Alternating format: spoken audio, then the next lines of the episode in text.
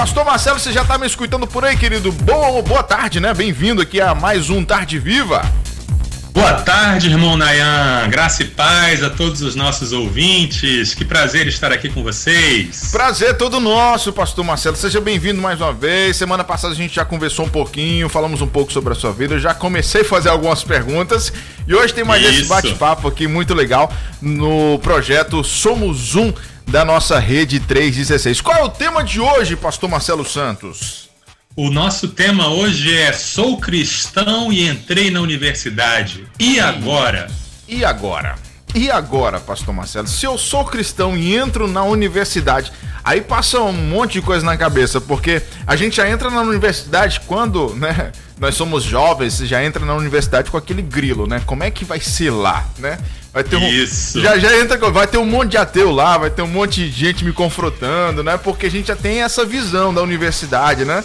De, de, Verdade. De pessoas que têm mente aberta demais, enfim, tudo é relativo, aquela coisa toda. E aí, pastor? Vamos no passo a passo de hoje. Como é que eu faço? Como é que eu preciso me comportar quando eu entro na faculdade? É verdade, irmão Nan. Tem tudo isso, tem tudo isso que você falou. E a música que você estava tocando aí do irmão Lázaro vai falar um pouco sobre isso, sim. Vai falar um pouco sobre esses dilemas, esses desafios do cristão na universidade, né? É, é, é importante. É importante o cara entender que, independente das ideologias, do, que ele aprende lá, do que informam para ele lá, ele não pode deixar Jesus por nada. Não, claro que não. É isso mesmo. Jamais. É Vamos começar a por primeira... onde? Não, a primeira coisa que eu queria, que eu queria dizer é que ah. também não é tudo ruim na universidade, não, né? Não, claro que o não. Cristão, cristão entrar na universidade é um, é um motivo de bênção, é um motivo de celebração. Às vezes a pessoa estudou anos para ingressar na universidade, fez vários vestibulares, fez várias provas do Enem. Às vezes a família se esforça, é, para pagar uma universidade mesmo. Muitas vezes esse jovem é o primeiro da sua família que está entrando na universidade. Então é um motivo de celebração, é uma conquista, é uma bênção de Deus, é uma coisa maravilhosa. E queríamos que muitos mais jovens, que muitos mais cristãos entrassem na universidade. Uma outra coisa muito importante também é que é, é, na universidade abre-se um mundo de conhecimento, muita coisa que se conhecia superficialmente ou não nem se conhecia, uhum. de repente se abrem aí para a pessoa e ela se aprofunda no conhecimento e ela descobre uma vocação. Uhum. Fora também a oportunidade de trabalho, a oportunidade de, de ascender socialmente. Né? Então, tudo isso. isso são os lados maravilhosos e positivos do, do cristão estar na universidade. A gente não pode esquecer isso, não. É, e, e é um campo missionário, né? Pra gente é um campo missionário. A gente vai Exato. Tá, a gente vai ter oportunidade de falar de Jesus para as pessoas é, que às vezes nem todos têm acesso. Então, na, na universidade não deixa de ser um, uma oportunidade para a gente espalhar o amor de Cristo. Na verdade, tem que ser, né, pastor Marcelo Santos? Isso mesmo, né? Isso mesmo. O cristão, onde ele está, ele é um missionário e a universidade é um campo é, muito, muito necessitado da pregação do evangelho e muito propício para que se pregue o evangelho. Agora, antes de a gente entrar de fato no tema, uma pergunta. Uhum.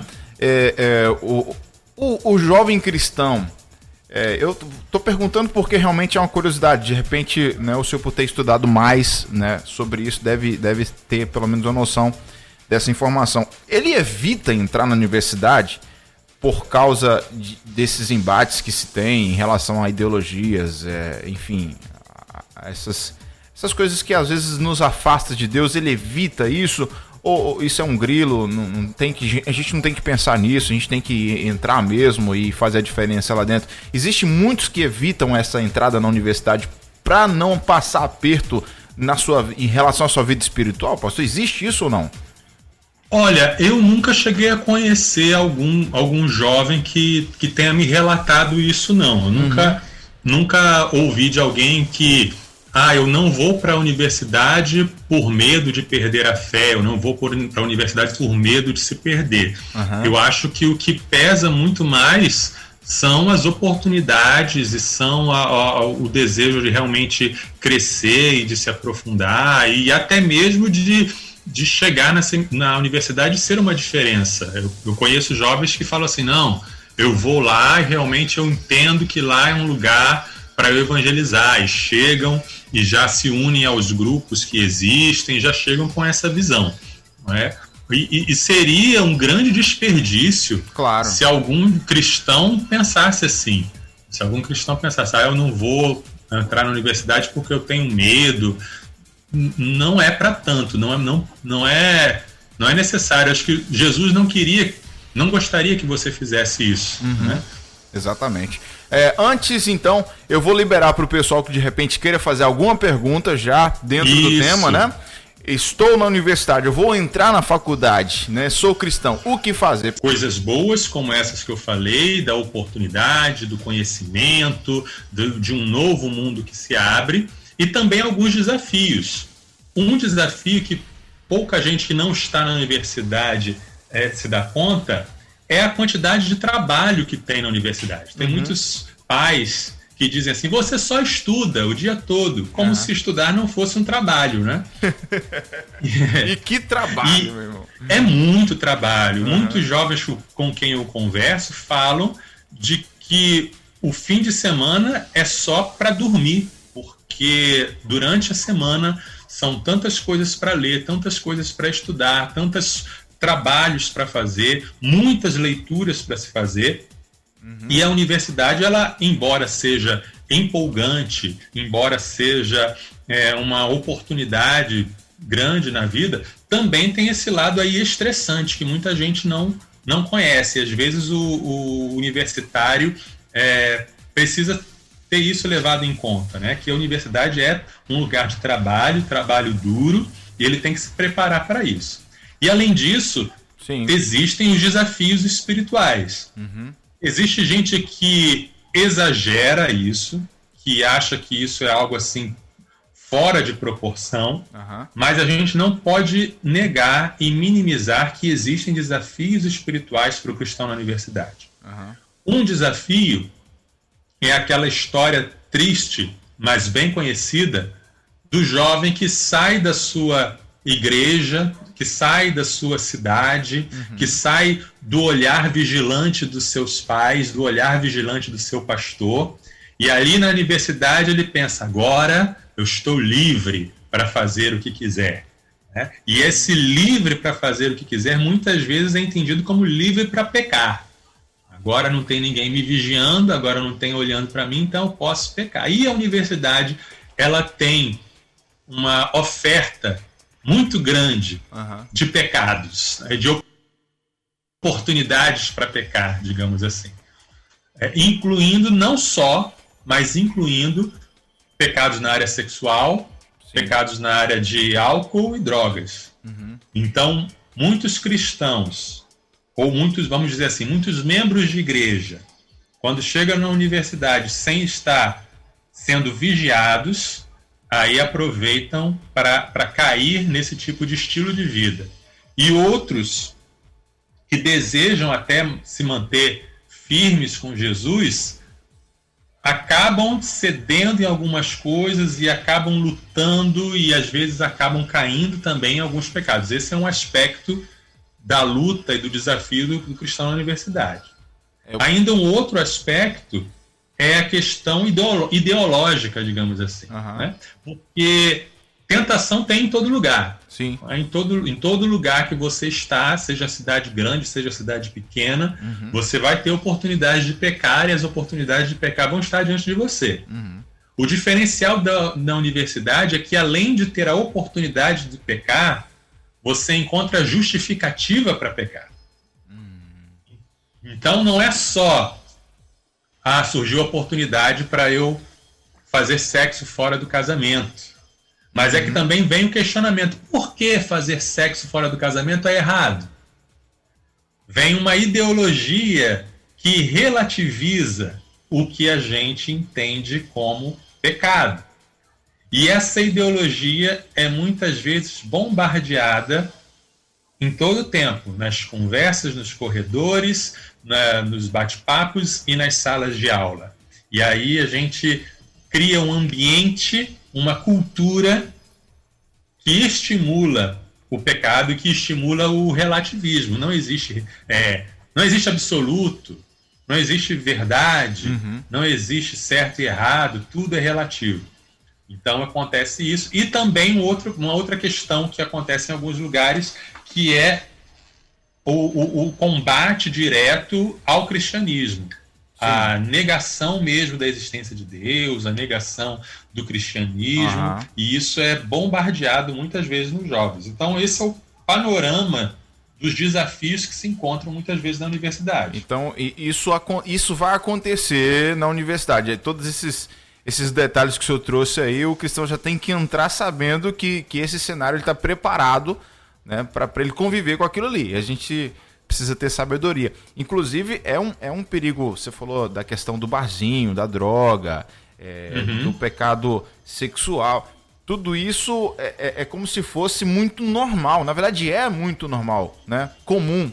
Sim. Não, não sei se a palavra normal seria certa, mas pelo menos é comum é, nesse, nesse ambiente universitário. Então, é se o cristão não realmente tiver ali firme, né, não tiver é, realmente no propósito, não tiver na sua comunhão, né, naquela intimidade com Deus, enfim, com a tua vida realmente reta diante do Senhor, uma brechinha que, que de repente o inimigo encontra ali, faz ele cair mesmo, faz ele achar que, que enfim, se, se eles podem, eu também posso, e, e isso acontece muito, né, pastor? É verdade, é verdade. Deus nos criou para sermos seres relacionais, né? Uhum. A gente forma a gente, a nossa identidade, a gente forma quem a gente é em contato com o outro. Verdade. Quando, quando eu era mais jovem, eu tinha esse pensamento de não, eu tenho a cabeça feita, eu sei quem eu sou, eu sei hum. o que eu hum. faço. É, e, e, graças a Deus, Deus me preservou de, uhum. de cair no pecado, mas olhando para trás, eu vejo que o ambiente onde a gente está, ele ajuda a nos formar.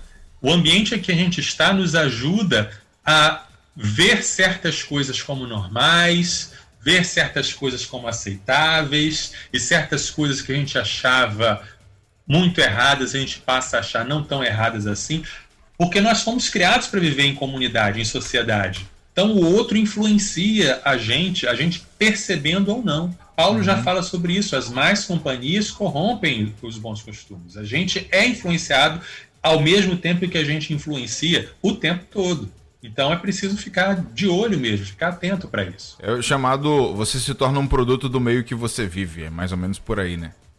Exatamente, não diria um produto, mas você é muito influenciado pelo uhum. meio onde você vive. Né? Sim, sim. Com certeza.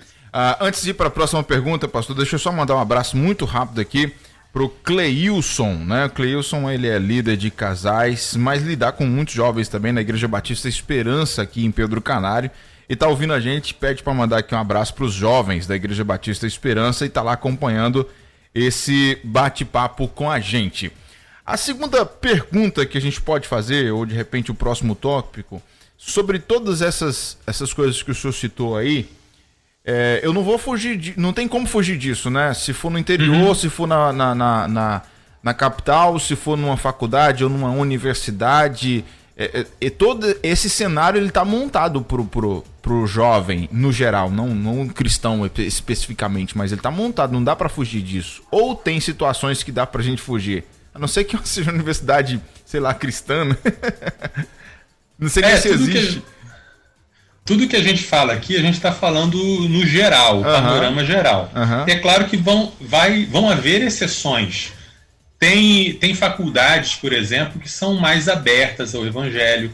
Tem faculdades em que esse debate ideológico não é tão acentuado. Uhum. Em que tem, tem faculdades em que se trabalha mais a questão da disciplina que é ensinada mesmo. Uh, por exemplo, cursos, cursos de ciências exatas, cursos de ciências biomédicas, tem uma tendência de não haver tanto essa ideologia é, anticristã.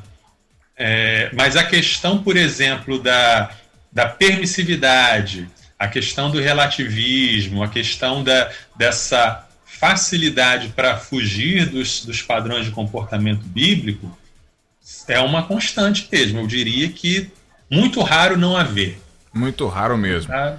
Uhum. Eu queria que o senhor falasse sobre é, é, essa separação, essa distância, na verdade, esse abismo entre o, o evangelho e, e, a universidade. Né? Você pode falar uhum. um pouquinho pra isso, é, sobre isso para a gente, pastor? Claro, claro. Essa é uma história que vem de muito tempo. Você sabia, Nayan, que foram as igrejas que criaram as universidades? Olha, não sabia. A, a, pois é, as primeiras universidades surgiram há mais de mil anos atrás, né, no período uhum. da Idade Média, e foram eram mantidas e sustentadas pelas igrejas. Olha só. As, essas cidades, essas universidades famosas, Sorbonne, é, Oxford, é, Cambridge, são, eram patrocinadas, foram criadas pela igreja, porque naquele tempo não havia essa ideia de divisão entre adorar a Deus e estudar o mundo que Deus criou. Hum. Tudo era uma coisa só. Não havia essa divisão. Você podia, é, você era um cristão que estava servindo a Deus ao observar a natureza, ao observar os astros, ao estudar é, filosofia ou história ou o que fosse. Então as igrejas entendiam que era importante para o reino de Deus que as pessoas estudassem, que as uhum. pessoas conhecessem. É, foi só a partir do século XVIII, o movimento chamado Iluminismo, que começou a se criar essa, essa ideologia de que a fé e a ciência, ou a religião e a razão, eram coisas opostas nem sempre foi assim. Usa-se muito a história do Galileu como exemplo, né? Olha aí, tá aí um exemplo de como a religião e a razão são coisas opostas. A história do Galileu que ele uh, descobriu nos seus experimentos ali, confirmou algo que já tinha sido descoberto antes, né? De que não é a Terra, não é o, não é o Sol que se move em torno da Terra, mas é a Terra que se move no seu próprio eixo, que se move em volta do Sol e que o Galileu foi obrigado pelo, pelo Papa a, a se retratar uhum. disso.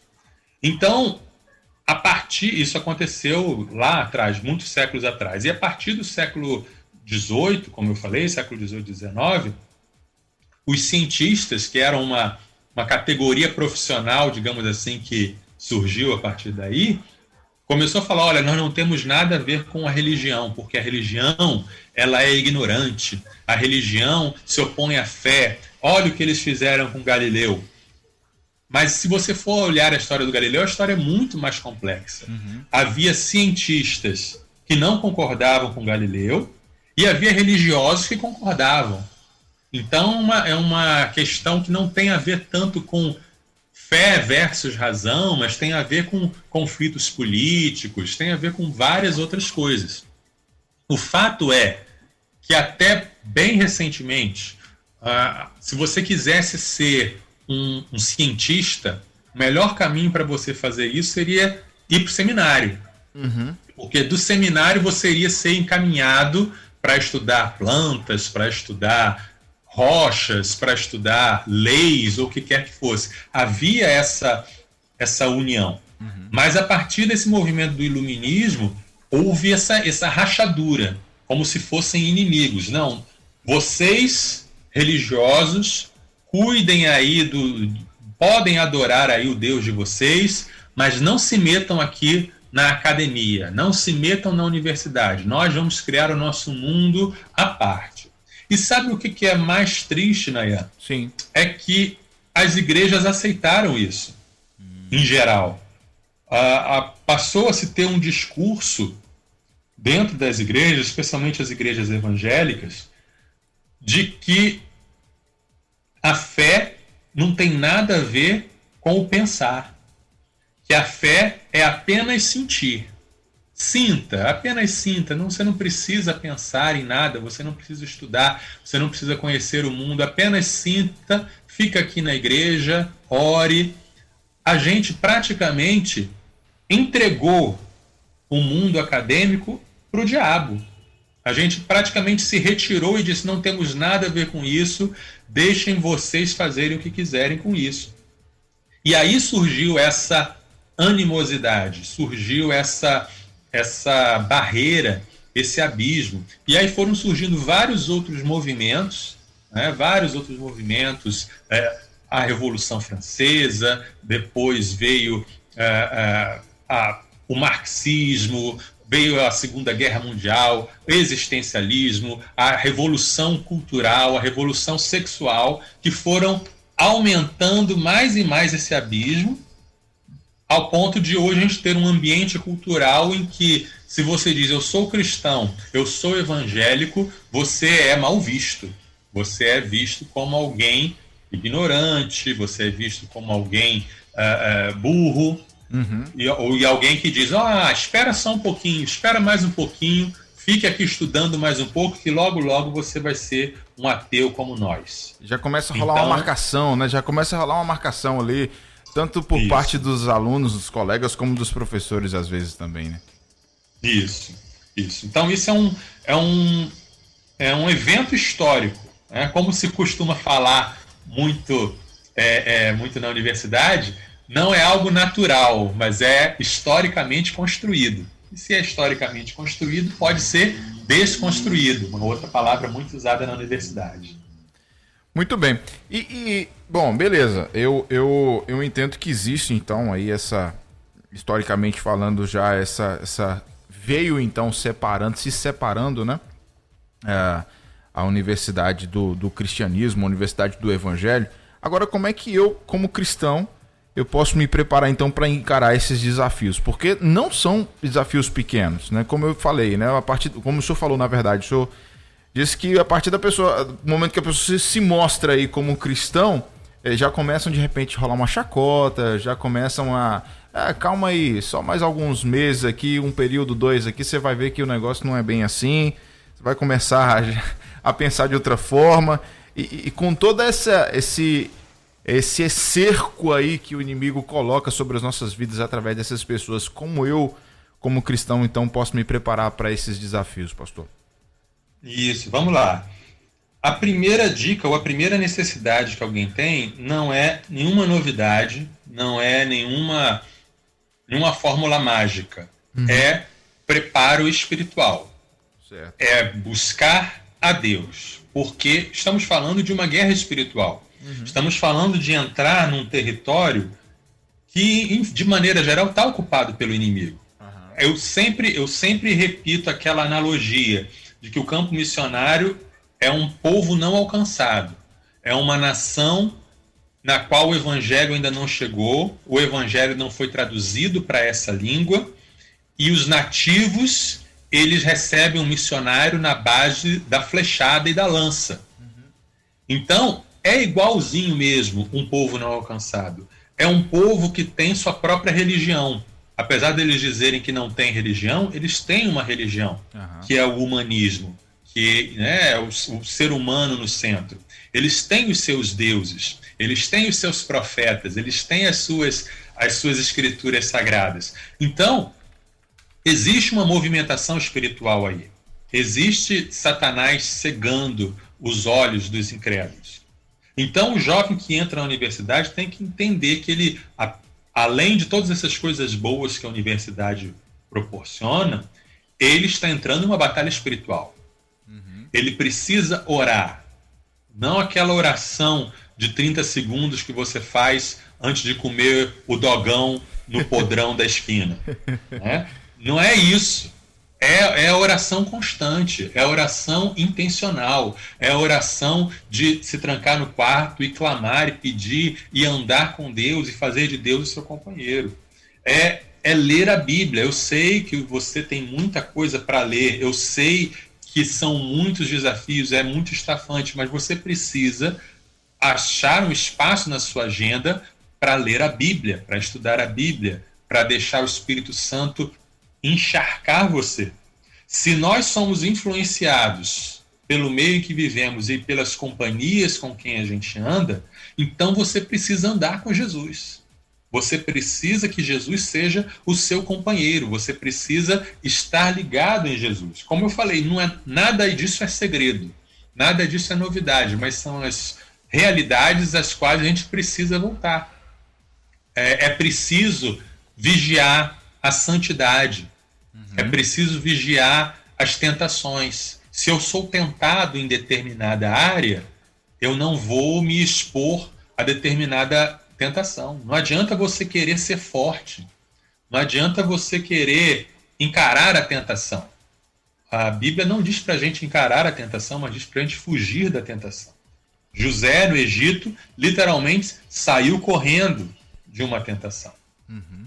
A, gente, a gente precisa cultivar as disciplinas espirituais. É? Tem um tesouro de sabedoria que, que a igreja cristã herdou ao longo do, do, dos séculos, que a gente precisa conhecer e usar. Né? A disciplina da simplicidade, a disciplina da, disciplina da solitude, o jejum, o serviço, a comunhão com os irmãos. É, você precisa, se você está numa, numa cidade que não é a sua cidade, frequente uma igreja próxima onde você está. Não perca a comunhão do corpo. Cerque-se de irmãos na sua universidade. Esse é o primeiro ponto, é o preparo espiritual. Sim. Ele é a base de tudo. A, a, o que fazer então, além disso? Parta para a ofensiva. Faça discípulos na universidade. Uhum. É, entenda que você está na universidade com uma missão. E faça discípulos. Lance-se a missão ao cuidado de fazer discípulos. Por que, que a gente fala aqui na Rede 316? A gente não fala tanto de evangelizar, mas a gente fala de fazer discípulos. Porque o fazer discípulos envolve o evangelizar e vai além. Uhum. É você caminhar com a pessoa, é você se importar com a pessoa, é você realmente transferir a sua vida, vida na vida, para outra pessoa, para esse seu colega, para esse seu amigo, né, e transmitir para ele. Uma coisa interessante que acontece, Nayan, quando você está discipulando alguém, hum você se torna mais cuidadoso com a sua própria vida. Isso é verdade. Porque você sabe que tem alguém observando você. Você sabe que você é exemplo para outra pessoa. E você pensa, não posso vacilar com fulano. Isso é verdade. Então, o, a, a missão que Jesus nos deu, a grande comissão, serve também, além de ser um fim em si mesma, né? É um fim em si mesmo, você está aí para isso. Mas ela também serve para proteger, para blindar a sua fé. E tem mais, é, se é, preparar, é um preparo intelectual, além da, da preparação espiritual e além da, da missão em si, você precisa se preparar intelectualmente, você precisa conhecer, você precisa entender quais são os argumentos que a universidade lança contra a fé e rebatê-los. Rebatê-los pelo bem do outro que está ouvindo, mas rebatê-los também pelo seu próprio bem. Porque às vezes alguém lança um argumento e a gente pensa assim, ah, nem vou responder isso aí, eu, hein, que bobagem, estou gastando meu tempo conversando com esse sujeito, mas aquele argumento fica reverberando dentro de você. Mas rapaz, aquilo que ele falou sobre Deus, olha, eu não tive resposta para aquilo. E aquela dúvida, às vezes, vai fazendo um mal para você, vai enfraquecendo, vai tirando o seu ímpeto. Não é que você vai perder a sua fé por causa disso, mas ela pode atrapalhar bastante o seu processo de, de santificação.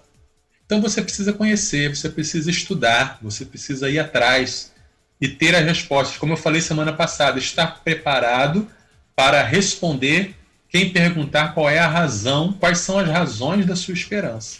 É, eu estava lendo um, um, um, artigozinho pequenininho, né? Na verdade foi uma postagem, uma simples postagem de um rapaz chamado Alexandre Rocha. E ele dava uhum. dicas é, de, de o que fazer né, quando o cristão vai entrar na, na universidade. E tem uma que eu, que eu até deixei destacado, só entrou no assunto aqui, eu, eu puxei. Ele fala o uhum. seguinte: procure, estar, procure estudar um pouco sobre apologética cristã o que Isso. não faltam são vídeos e textos na internet sobre defesa da fé e coisas do tipo. Você não precisa ter medo do professor e do, dos colegas ateus. Você também não precisa ter é, ser, na verdade, um expert em apologética, mas se no contexto for necessário ter algum conhecimento acerca de questões intelectuais que ferem a fé, faz-se necessário buscar conhecimento. Nunca esqueça Perfeito. que a fé cristã também é uma fé racional e com uma bagagem intelectual de mais de dois mil anos, a vantagem é sua e não deles. Foi dessa forma que ele escreveu. Perfeito, perfeito. A gente não pode cair no extremo de achar que a fé cristã é só a apologética, é só a argumentação, é uhum. é só o lado racional. Mas a gente não pode jogar o bebê fora junto com a água do banho. Tem gente que se fecha num anti-intelectualismo uhum. e fica repetindo aquela coisa de que não é só sentir, é só sentir e é só orar. É claro que a gente sente, uhum. é claro que o amor a Deus é, é, é, o, é o maior mandamento. Né? Quem, é que não, quem é que não gosta de, de adorar e se derramar em lágrimas perante o Senhor, sentir a experiência da presença do Espírito Santo? Tudo isso é maravilhoso. Mas a mente também precisa estar servindo a Deus. Então, a gente não pode ter preguiça, porque preguiça é pecado. Uhum. É, inclusive a preguiça intelectual é pecado. Verdade. Então a gente tem que correr atrás. Tem muito material bom, tem muitos autores bons, como como esse rapaz falou, tem muitos vídeos no YouTube, é, tem podcasts, tem ah, muitos, são muitos os recursos, são muitos os recursos que você pode correr atrás e encontrar respostas para aquelas perguntas. Aquela pergunta que às vezes alguém lança e eita, de onde veio isso? Aí você for correr atrás, você vai achar uma resposta. Você uhum. vai achar uma, uma razão para a sua esperança. Isso é muito importante. E, e eu acho que algo que também a gente pode destacar, até mesmo para que é, você não se sinta só, é, você já de cara chegou na faculdade, na universidade, seja, é, é, já dá uma monitorada ali para ver se tem outros cristãos para que você se familiarize, né? É, Isso é importante. Tem, tem aquele versículo que a gente conhece lá em 1 Coríntios 15, 33, que fala que as más companhias corrompem os bons costumes. É, então, quer dizer, se você não criar um vínculo com as boas companhias, muito naturalmente você vai criar com as más. Então é importante Exato. a gente já, já, já entender quem é que está no nosso campo, quem é que pensa como a gente, quem é que vive a mesma fé que a gente, né? mesma fé e ordem para poder a gente já se familiarizar e se fortalecer, porque é melhor dois do que um, né, pastor? Isso mesmo, isso mesmo. Jesus não chamou ninguém para ser um franco atirador, o sniper, aquele que, que atira sozinho e resolve tudo sozinho. Quando Jesus enviou os discípulos dele, ele enviou de dois em dois. Então, dois é um, é um, número mínimo. Nem sempre você vai encontrar, tudo bem. Se você for o único uhum. cristão na sua sala de aula, você ora a Deus e você faz o trabalho de, de, todo jeito, mas é melhor serem dois do que um, né? Bom, já diz Eclesiastes. Se você encontrar parceiros nessa luta, una-se a eles e, e, e, trabalhem juntos aí, trabalhem em equipe, que o resultado é bem melhor. Agora eu queria trazer aqui para o senhor uma, uma, um relato de uma ouvinte, ela acabou de, de mandar para gente aqui, a Dina Bonfim. Ela Olá, disse, Dina. Ela disse o seguinte, né? Sou Dina Bonfim, estou com 63 anos, estou caminhando uhum. com Cristo Jesus há 33 anos. Ela é uhum. missionária voluntária da Junta de Missões. E aí ela diz o seguinte: na juventude precisei parar os estudos para trabalhar. Retornou às uhum. aulas em 2016. Aí conseguiu concluir, conseguiu concluir o ensino médio. Aí ela continuou dizendo o seguinte: porém, continuo estudando, fazendo curso pré-vestibular para uma vaga na universidade pública Desejo cursar psicologia, mas unicamente para investir no reino de Deus como voluntária. Mas confesso que me preocupo com o nível de preconceito em todas as esferas da sociedade. O que, que o senhor uhum. poderia dizer para Dina em relação a isso? Acho que ela está falando de preconceito em relação à idade dela, eu acredito, né? Uhum. Porque ela tem Olha, 63 irmã Dina, anos.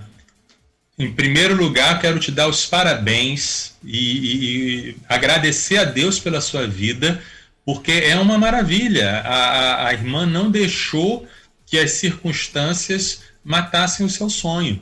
Então, vá em frente, vá em frente, corra atrás. Tá? Preconceito a gente sempre vai encontrar. Uhum. Tem pessoas que sofrem preconceito pela idade, tem pessoas que sofrem preconceito pela cor, pelo local de nascimento, pessoas sofrem preconceito por N motivos. Mas continue firme, continue firme com o seu sonho, é, tenha, tenha coragem mesmo, e se alguém vier de, de graça com a senhora, a senhora com classe diga assim: você não tem nada a ver com isso, eu estou atrás dos, dos meus sonhos. E Deus vai estar com a senhora, Deus vai estar fortalecendo, e, e é muito bonito ouvir o seu testemunho. É por isso que o nome do nosso projeto é Universitários Missionários, não são jovens universitários missionários. A gente sabe que o nosso público-alvo não é só o jovem, embora o jovem seja a maioria, mas tem muitas pessoas. Eu já conheci muitos senhores e senhoras que estão entrando na universidade. Por alguma razão tiveram esse sonho impedido no passado ou nunca conseguiram, mas que agora, pela graça de Deus, estão conseguindo e isso é muito é muito abençoador. Eu tive é, tanto no seminário quanto na faculdade de psicologia, é, eu cheguei a ter alguns colegas de mais idade. E, no geral, a, a turma toda gostava muito dele, sabe? Uhum. É, em, em, geral, a, a, a turma adota é como pai, como mãe, como, como tia, e em geral a, a, turma é bastante carinhosa, assim. É, o preconceito, se surgir, se aparecer, a irmã vai tirar de letra, com certeza. Eu, eu só pegando o gancho aí da, da irmã Dina, pastor, e aí contar um, um testemunho assim da minha família, né, especificamente da minha avó. A minha avó, ela, ela fez é, pedagogia. Ela começou a estudar pedagogia acho que com 61 anos, se não falha a memória. Quer dizer, na faixa etária de idade da, da irmã Dina, né? Então ela cursou pedagogia, terminou o curso de pedagogia e depois ingressou no seminário, né? Então, uhum. com, chegando nos 70, ela encerrou o seminário, né? né? Fez teologia e já se alistando para o campo missionário, para pegar a pedagogia, a teologia, para isso já beirando 70 anos. Hoje ela está com 72, se não falha a memória. Inclusive ela está vindo para Pedro Canário, cidade onde eu estou, para nos ajudar aqui na nossa igreja, na nossa igreja Batista Aliança com Cristo aqui para trabalhar é, como com aconselhamento e também para trabalhar com analfabetos que nós temos num bairro periférico aqui da cidade. Então, quer dizer, para a irmã Dina, eu acho que serve muito esse, esse testemunho da, da minha avó. É tão bonito ouvir esses testemunhos, Nayan, alegra, alegra o nosso coração. E, e, é, um, é um privilégio do povo de Deus isso. É, a gente vê lá naquele salmo, uh, na velhice darão frutos. A gente vê a história de Moisés, de Abraão, de Josué, que na velhice realizaram grandes coisas para Deus. É, tem muita gente que chega uma certa idade e diz: Ah, já não tenho mais nada para dar, já não tenho mais nada para oferecer. Mas é Deus que sabe isso e Deus diz: Olha, eu não tenho limite, eu uso quem eu quero e eu renovo a força, eu renovo a energia e eu mando para os lugares que eu quero, mando para os campos que eu quero.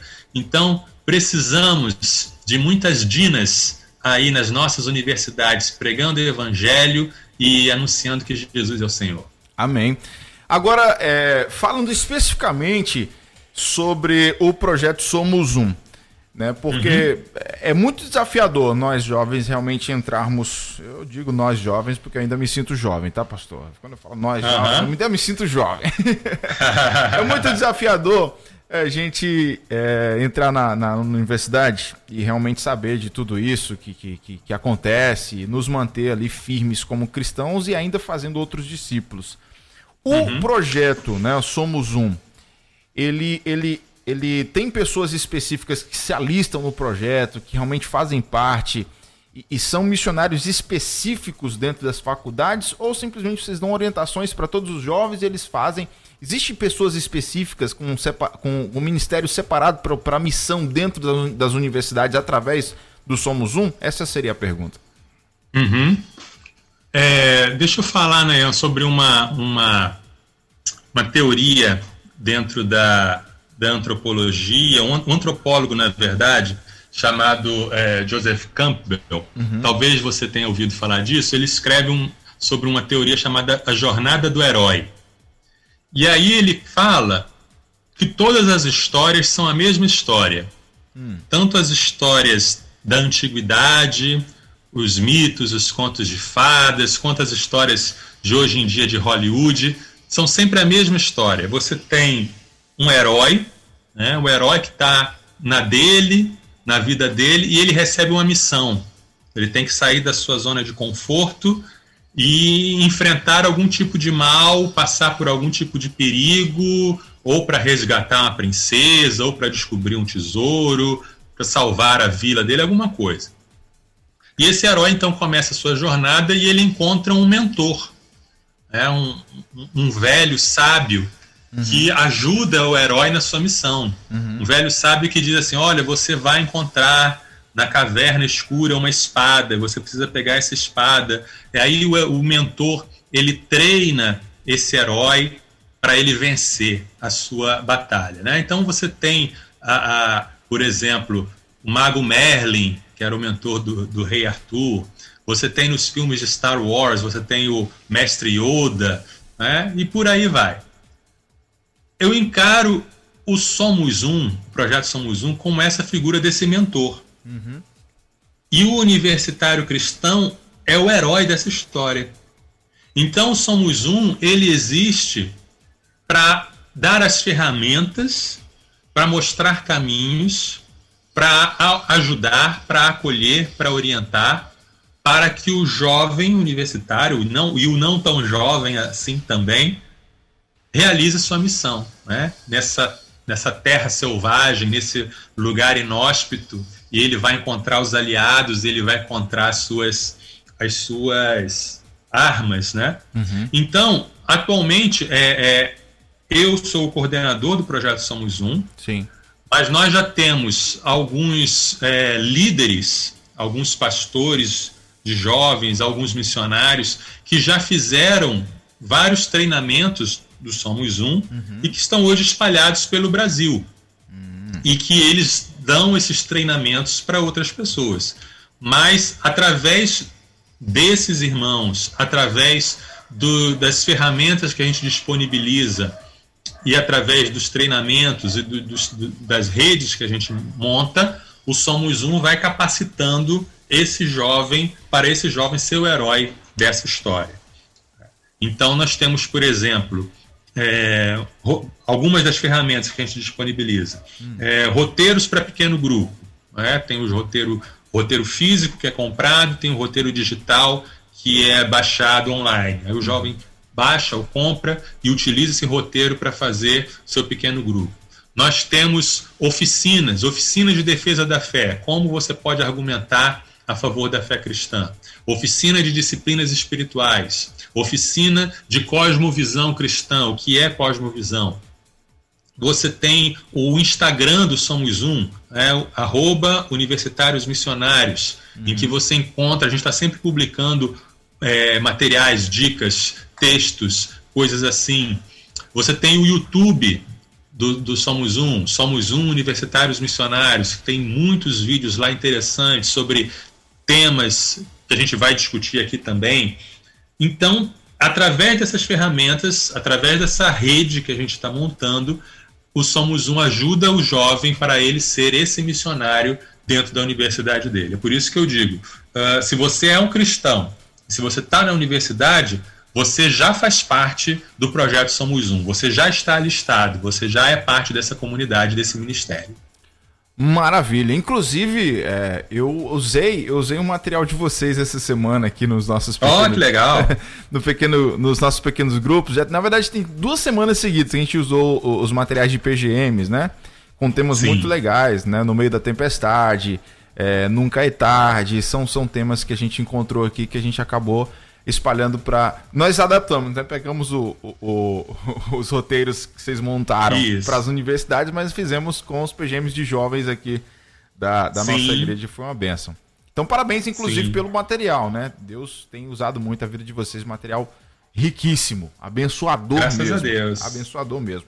Pastor, é, mais alguma consideração quanto a esse assunto de hoje, né? A gente pode encaminhar nossa, nosso bate-papo final agora, porque daqui a pouquinho a gente vai ter a, a transmissão ao vivo né, do nosso culto de comemoração lá em Santa Bárbara do Oeste, São Paulo, sobre os 150 anos dos batistas no Brasil. Estou muito feliz em comemorar essa data.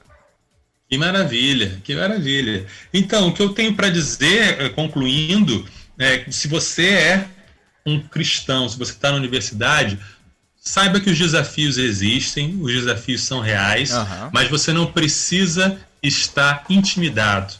É, você não precisa ser um, um, cristão 007, agente secreto de Jesus, sabe? Uhum. Aquele que chega ao final do curso e diz: Ufa, sobrevivi, Graças a Deus ninguém descobriu que eu era crente. Você não precisa passar por isso. É, você pode fazer diferença onde você está. Você pode é, causar um impacto na sua universidade. Você pode se unir àquilo que Deus está fazendo. O Somos Um nada mais é do que uma ajuda, nada mais é do que ferramentas que a gente disponibiliza e que você pode usar a, seguindo a orientação de Deus na sua vida. E acima de tudo, não deixe de buscar o Senhor, não deixe de se alimentar de Deus, não deixe de consagrar a sua vida ao Senhor todos os dias e juntos a gente vai vencer e vai fazer a vontade de Deus brilhar dentro da sua universidade. Amém, glória a Deus. Ô pastor, eu tô rindo aqui porque acabei de receber uma mensagem uhum. da minha avó. Contei o, rapidamente aqui o testemunho dela. Ela tá, né, por coincidência, está ouvindo a gente agora lá em Eunápolis. Ela mora em Eunápolis, na Bahia. E ela colocou assim: Enai, é muito louvável você contar a minha história, eu me alegro muito com isso.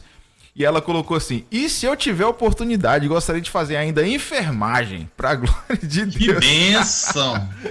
Olha só, ela, ela é muito para. A minha avó é uma maravilha. Irmã. Ela é uma. Exemplo, Nauzira exemplo. Queiroz. Manda um abraço pra ela aí, pastor. Nauzira Queiroz, deve estar tá lá ouvindo a gente. Irmã, Irmã Nauzira, queria eu que todos os jovens tivessem a sua disposição e a sua energia. Tem muito jovem por aí que já está cansado entregando os pontos, mas a senhora não. Parabéns, a senhora é uma bênção nas mãos do Senhor. Continue assim. Bênção de Deus, muito bom mesmo. Um beijo, minha avó.